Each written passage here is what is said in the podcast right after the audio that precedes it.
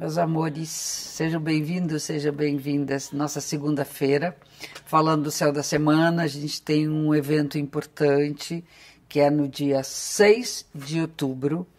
Uh, Plutão, esse embaixador das galáxias, vai entrar em movimento direto, que significa que há muito tempo ele vem aparentemente retrocedendo no seu movimento, ou seja, voltando para trás, aparentemente.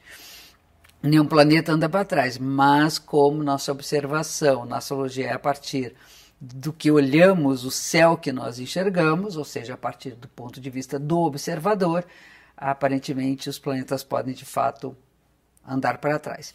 E quando ele está em movimento retrógrado, é o momento de olhar para o passado, dar uma pesquisada no que foi feito, reparar eventuais falhas, afirmar decisões tomadas no passado.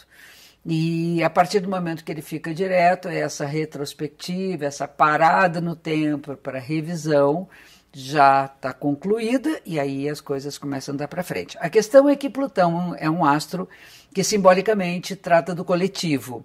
É um astro que leva muito tempo para fazer uma volta completa e por isso mesmo eh, todos nós vamos sentir. Então, o um movimento da humanidade é comum, eh, o planeta é frequente, o planeta ficar retrógrado, principalmente o lento, que fica muito tempo nesse movimento de retrogradação.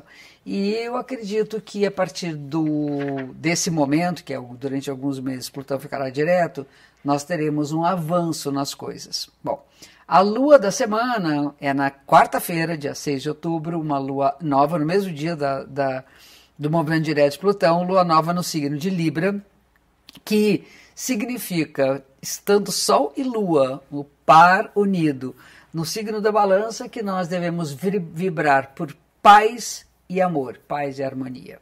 Esse equilíbrio alcançado com paz e harmonia é uma luta nossa. Vamos, o, vamos dedicar este mês, a partir desse momento, à vibração da harmonia, do equilíbrio, da beleza, da estética, da ética, da, do olhar para o outro, coisas que na astrologia nós temos representada no signo da balança, signo de Libra.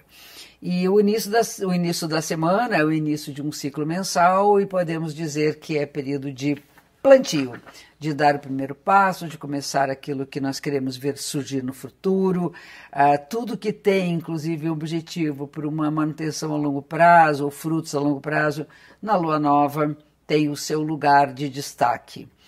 Na, no dia 7 para o dia 8, temos é, 7, 8 e 9, nós temos uma configuração em que envolve Sol com Marte e Mercúrio e Mercúrio com Marte.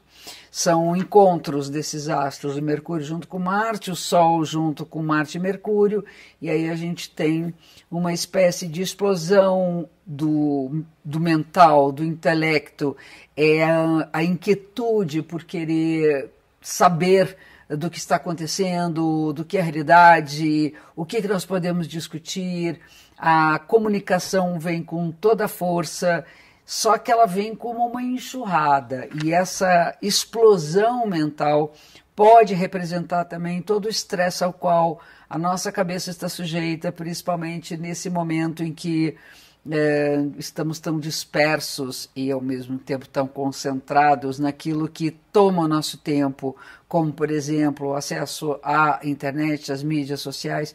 Eu acho que nessa hora a gente tem que ter noção exata da energia que nós empregamos uh, desnecessária em coisas que não nos acrescentam. Por outro lado, é hora de dar voz àquilo que nós pensamos, aquilo que é o campo das nossas ideias, o investimento em querer pesquisar, entender e analisar melhor aquilo que nos interessa.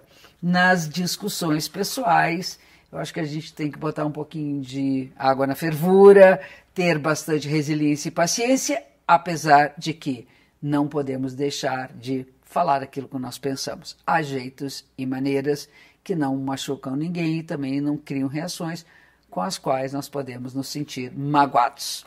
É isso aí, não bater de frente, ao mesmo tempo ir em frente. Essa é a chave desse momento.